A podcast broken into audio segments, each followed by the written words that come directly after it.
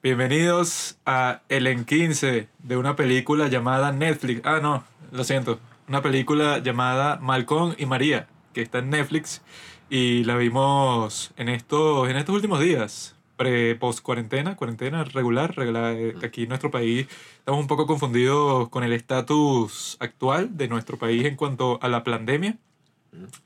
Nosotros vimos esta película porque hay mucho hype alrededor, porque las dos maricas que tengo aquí vieron la serie Euforia, que es supuestamente dirigida por el mismo director, Sam Levinson. que al parecer el, el cabeza hueca ese hizo esta película, Malcolm y Mary, para que la zorrita esta de Zendaya saliera me- medio desnuda. Ese es todo el punto de la película. Entonces, como que un diálogo ahí. El amor. ¿A ti no te gusta el amor? Esta película es sobre el amor puro. Malcolm es un cineasta. Le dicen que va a ser el próximo Barry Jenkins. Que bueno, ay, el próximo Barry Jenkins. Eres el próximo Spike Lee. Par de pendejos. Y él está ahí llorando toda la película porque que no, los críticos y tal, es una vaina, lo, lo que llaman los círculos así de crítica self-indulgent, autoindulgente, que tú estás es eso metido en tu cabeza y no puedes salir de ahí. Y su novia es una zángana que Eric es drogadicta y tal. Y entonces el tipo como no le agradeció en su discurso, entonces la tipa le empieza a lanzar flecha y Malcolm dice que, ah, sí, pues yo te lanzo flecha a ti. O Y sea, la que sí, una secuela de Euforia. O sea, Zendaya es Ru y esto es que sí, cinco años después. Y que supuestamente como la grabaron en cuarentena, entonces tuvieron que encerrarse en un, en un apartamento ahí para grabar la vaina. Y eso, o sea, es como una obra de teatro porque te cuentan las vainas que pasaron y no las ves pasar y son puras discusiones. ¿Qué es eso? Para hombres, si ves una película en donde ajá, es un hombre y una mujer, ¿no? Y la mujer pasa media película regañando al tipo, así, pero hay que, no debiste hacer eso, debes prestarme más atención.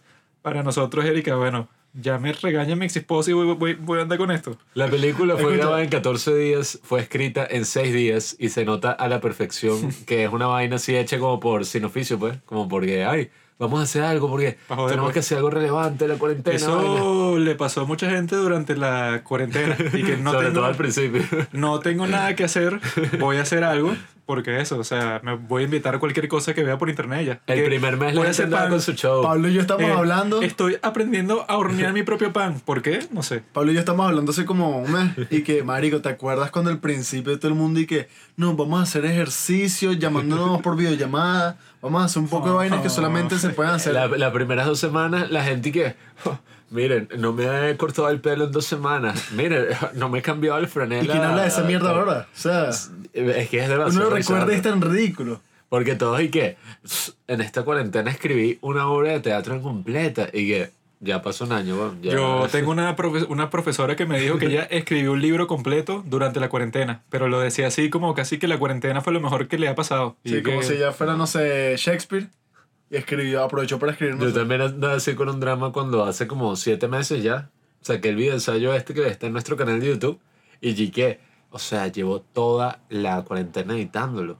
Toda la cuarentena. O sea, no, no entiendo lo que es toda la cuarentena. Y fueron como dos meses, tres meses. o sea, ya ahorita que es un año. Pero bueno, en fin. Estoy cansado de hablar de la maldita cuarentena.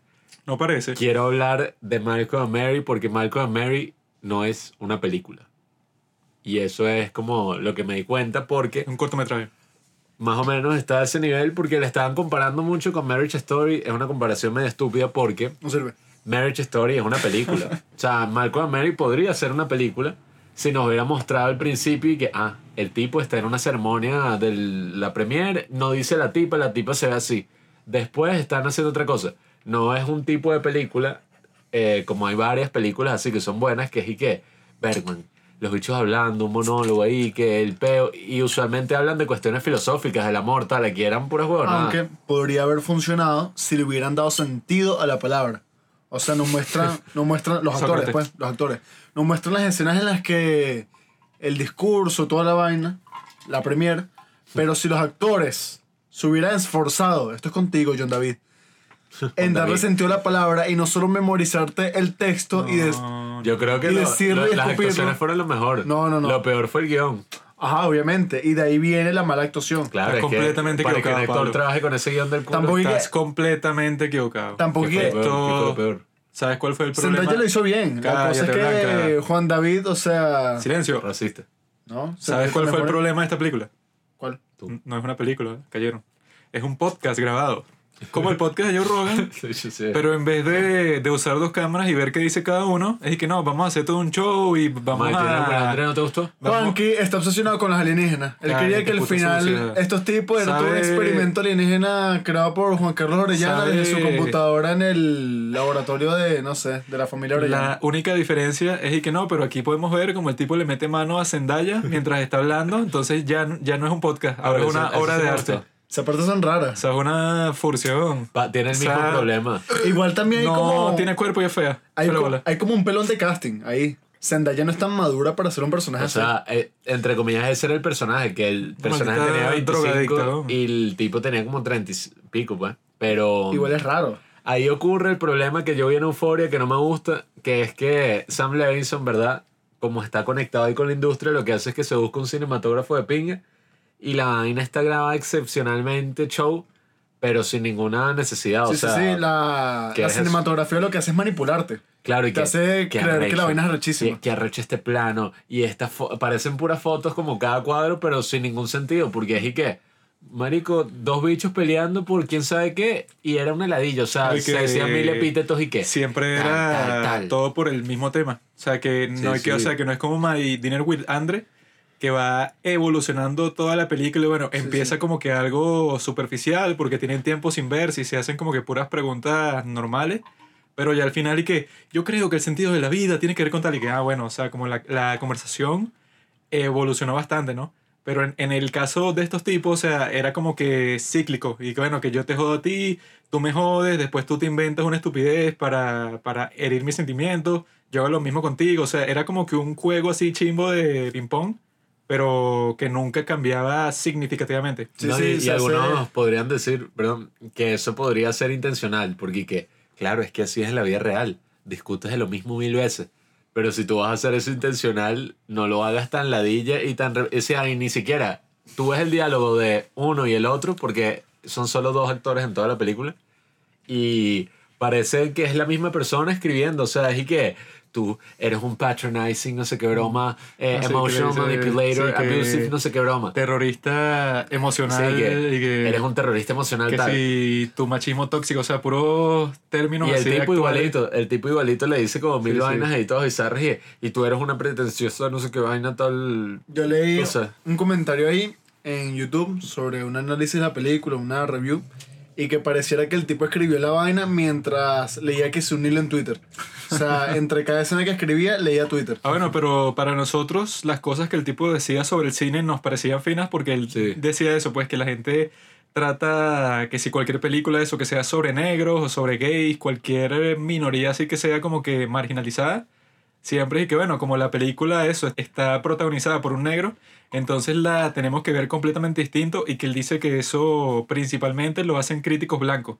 Siempre le están buscando y que, a ver, este tipo es muy valiente porque está hablando de la situación negra y tal, cuando él y que se está quejando, porque él dice que, bueno, yo como ser humano, eso, o sea, si la experiencia no es muy lejana a mí, yo puedo hacer una historia de lo que me dé la gana y no quiere decir y que, claro, como un negro hizo la película, entonces es un mensaje social para la comunidad negra, ¿no? O sea, puede ser una obra de arte ya como cualquier otra. Eso fue lo más criticado de la película si tú lees todas las reseñas y que no puedo creer que este tipo Sam Levinson es un inseguro y se pone a quejarse de las críticas que tuvo su última película utilizando a este actor negro como un ventrílocuo y que dando sus opiniones de tipo blanco privilegiado. Y que bueno eh, de toda la película lo menos lo menos malo es ese monólogo pues.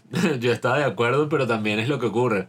Que tú y que bueno marico tú como director no tiene mucho sentido que digas eso porque tú tampoco qué tanto has hecho tú así Sí, o sea, que es lo que él dirige que Sí, causa sí. el efecto de lo que está hablando el personaje y que no, y que yo no quiero que la gente cuando esté viendo la película tenga como mil conceptos raros políticos en su mente, sino que la vea como lo que es y ya, o sea, que la, que la traduzca pero sentimentalmente. No, y, y ahí tiene un problema porque dicen y que, que yo no quiero caer ahí, pues, y ¿por qué vas a decir eso si tú eres blanco?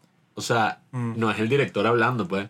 Se supone que es los actores, uno piensa que es el director porque la película está mal hecha. Si la película estuviera bien hecha y de verdad se tratara sobre ese tema, tú no pensarías y que, "Pss, que es un director blanco diciendo que... ta- Tú dices, que- coño, porque el personaje diría eso en su contexto, ¿sabes? También Claro. lo que dijimos fue que, bueno, las películas de Woody Allen Ah, bueno. tienen como que esos temas, pero el tipo se inventa como que unos recursos narrativos súper interesantes para que cuando vaya desarrollando los temas no quede así como que, no, este tipo, claro, que solo quiere como que explorar una cosa en específico, sino eso.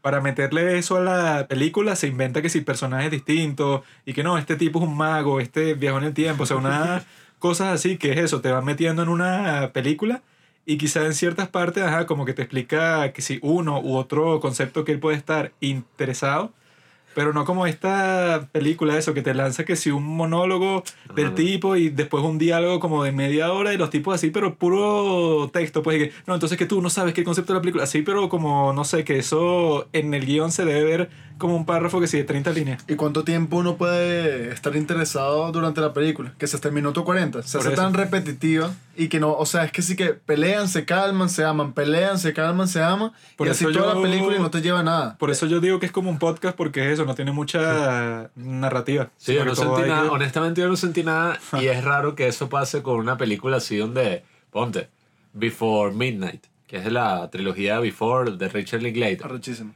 Before Midnight tiene una escena como de 40 o media hora de, de una discusión y está hecha de manera tan arrecha y te la construyen así que a uno le duele, o sea, uno está como que, ya, pero no, no peleen por eso y que se van a divorciar por esta discusión. O sea, tiene un peso Sí. arrechísimo. Y las actuaciones son magistrales. Coño. Uno Sí. pensaría de que no, ellos actúan así por la naturalidad, la química que hay entre ellos. no. Y resulta que cada movimiento está súper eh, ensayado.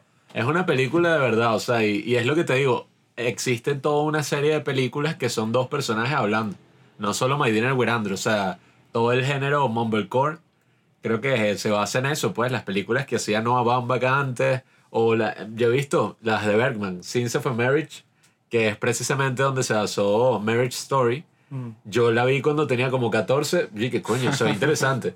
Dos horas y media, yo a los 14 no entendí un carajo de los dos bichos, marico, hablando como eso, dos horas y media alrededor de los años. Sí, y que ay, la la vida. cuestión es que así lo hacen de ese estilo es porque el tipo, bueno, le, tuvo que dar como que una narrativa Sí, para justificar todo eso. Arrechísimo. En esta toda la narrativa que existe es el que, bueno, ajá, el tipo está como que insatisfecho con la reacción que está teniendo su película y la tipa está como que indignada porque no le agradeció en su discurso. Eso es todo el conflicto Sí. que hay y es exactamente lo mismo eso por la hora y media. Que, que bueno, cualquier persona se cansa, como dijo Robinson, pues que si a los 40 minutos. Lo mejor de la película es la, por lo menos me pasó a mí, la familiaridad que uno siente con, con los actores, porque ya son súper conocidos, el director ya había hecho Euforia que me gusta burda, pero más allá de eso, o sea, son vainas que ni siquiera planearon los realizadores como... Y que bueno, parte del atractivo de esta película va a ser que la gente ya los conoce a ustedes, actorcitos, y ya me conoce a mí por Euforia. Sí. O sea, eso no debería ser como es que, que... hasta da lástima, ¿verdad? Porque tú ves la película y dices, coño, el tipo tiene buen gusto, o sea, la música, el jazz es súper divertido, la cinematografía, los actores, el mismo concepto único que, coño, grabar esto en cuarentena, dos actores ahí discutiendo y vaina, qué interesante. Tiene buen gusto el tipo, pero no sé si decir que no tiene talento. Malcolm Se Mary siente, tiene demasiadas similitudes con, o sea, en cuanto a cinematografía, con personas. Y eso es arrechísimo. No, bueno. Pero, mira, hay otra cosa. Bien por ti, mi pana John David Washington, que tienes trabajo. Pero eso no significa que lo que estás haciendo sea muy bueno, porque Tenet es una cagada. Malcolm Sí, Mary, es- Malcolm Mary.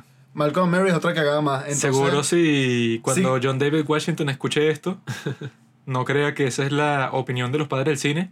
Esa es la de sino Robinson, la de del Robinson del Nicola, cine que bueno, ese es el padre del cine como que más controversial. Wow, Tenet, te aplaudo, Christopher Nolan. Hiciste una película rebuscada, una más del Pero, montón. pero bueno, amigos, no, no vean Malcolm and Mary. Y si ya la vieron, jaja, perdieron el tiempo No, igual que nosotros. sobre todo, no la vayan a ver con su jeva, porque qué ladilla. Capaz se ponen a discutir en pleno vaina. Si ven esa película con su hembra, creo que tendrán problemas porque, ja, o sea, su hembra o su macho. es que la mujercita esta se pone a buscarnos, a buscarle la séptima pata al gato. No, Zendaya ahorita es la los dos son queen una ladilla, de. Hollywood. Entonces, De Hollywood. De, de- ya saben, amigos, de Hollywood Allen. no la recomendamos y como nosotros somos los reyes del cine, no pueden verla. Está baneada en Netflix.